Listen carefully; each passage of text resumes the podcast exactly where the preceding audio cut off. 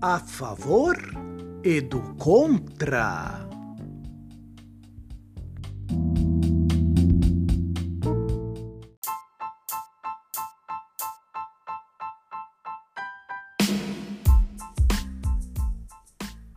Episódio 1 Eleições.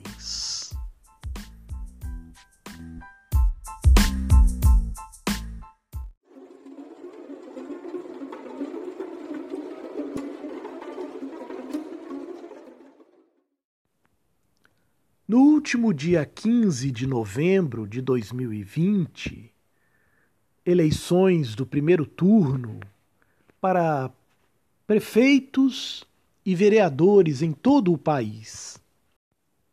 Eleição no Brasil sempre foi um momento de festa, de consagração da democracia brasileira, mas desde alguns anos nós temos vivido um certa, uma certa tensão nestes dias, né? E neste momento, neste 15 de novembro, não foi diferente. Muitos eventos ocorreram em muitos locais, soube-se até de mesários que foram presos e situações extravagantes, como sempre ocorre em toda eleição. Mas uma em particular me chamou a atenção porque eu presenciei. Eu presenciei. Aqui em Piracicaba, e imagino como no resto do país, o momento da eleição costuma separar famílias, dividir famílias. Cada um vota numa, numa sessão, numa zona eleitoral, e as famílias ficam todas divididas, e comigo não foi diferente. Eu e meu filho votamos em sessões, em zonas diferentes. Depois de terminar a minha votação, que foi rápida, né, fomos para o local de votação do meu filho.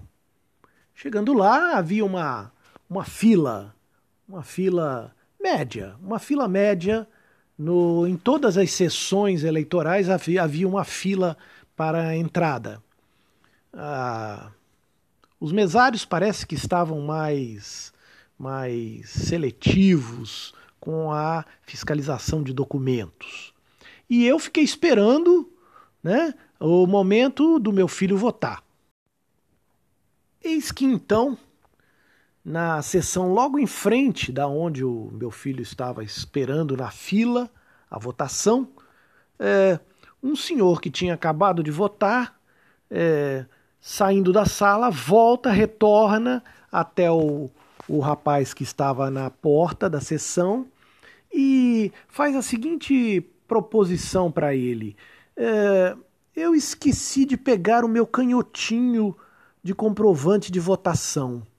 E o rapaz da porta diz então, re, respondendo a ele: Não há necessidade do senhor pegar o, o canhotinho de votação. Não há mais. É, não há mais exigência desse canhotinho. Esse canhotinho não serve para mais nada. A expressão foi essa. Esse canhotinho não serve para mais nada. E o senhor então falou, mas eu precisava dele. E o, e o mesário então disse: aguarde um instantinho aí, aguarde uns minutinhos aí. E o senhor ficou lá esperando o momento de ser atendido. Passado alguns, alguns minutinhos, esse senhor desapareceu e eu me distraí novamente com a fila do meu filho que não andava. Eis que de repente o senhorzinho aparece de novo e de novo cobra do mesário que estava na porta o tal do canhotinho de votação. E ele diz: hum, Eu preciso do canhotinho de votação porque eu vou viajar e eu preciso dele.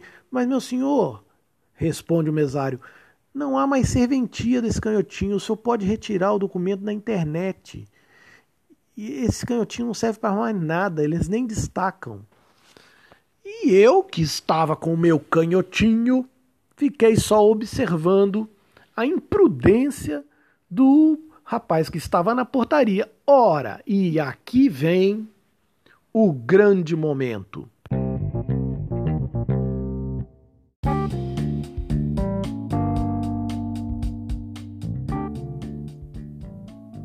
A favor e do contra.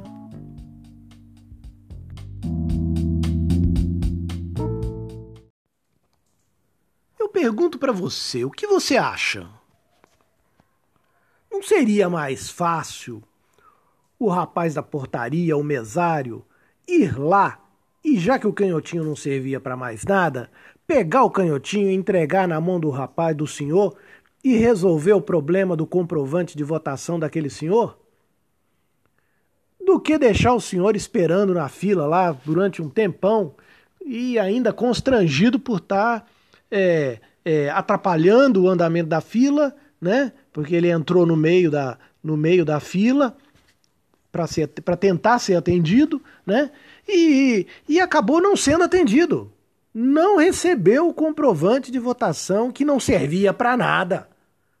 Ora, ora, eu pergunto, não faltou bom senso desse mesário de simplesmente, já que a fila estava parada mesmo, chamar o senhor, entrar com o senhor na sala e resolver o problema dele, em oferecer para ele o canhoto que não servia para mais nada, né? E resolver o problema e fazer a fila andar.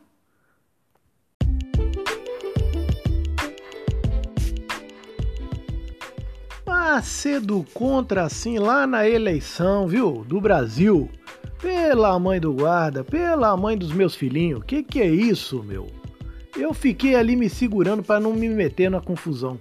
Mas, mas deu vontade de ir lá e falar: Fio, fio, entrega o comprovante pro rapaz, não custa nada, ele vai sair feliz.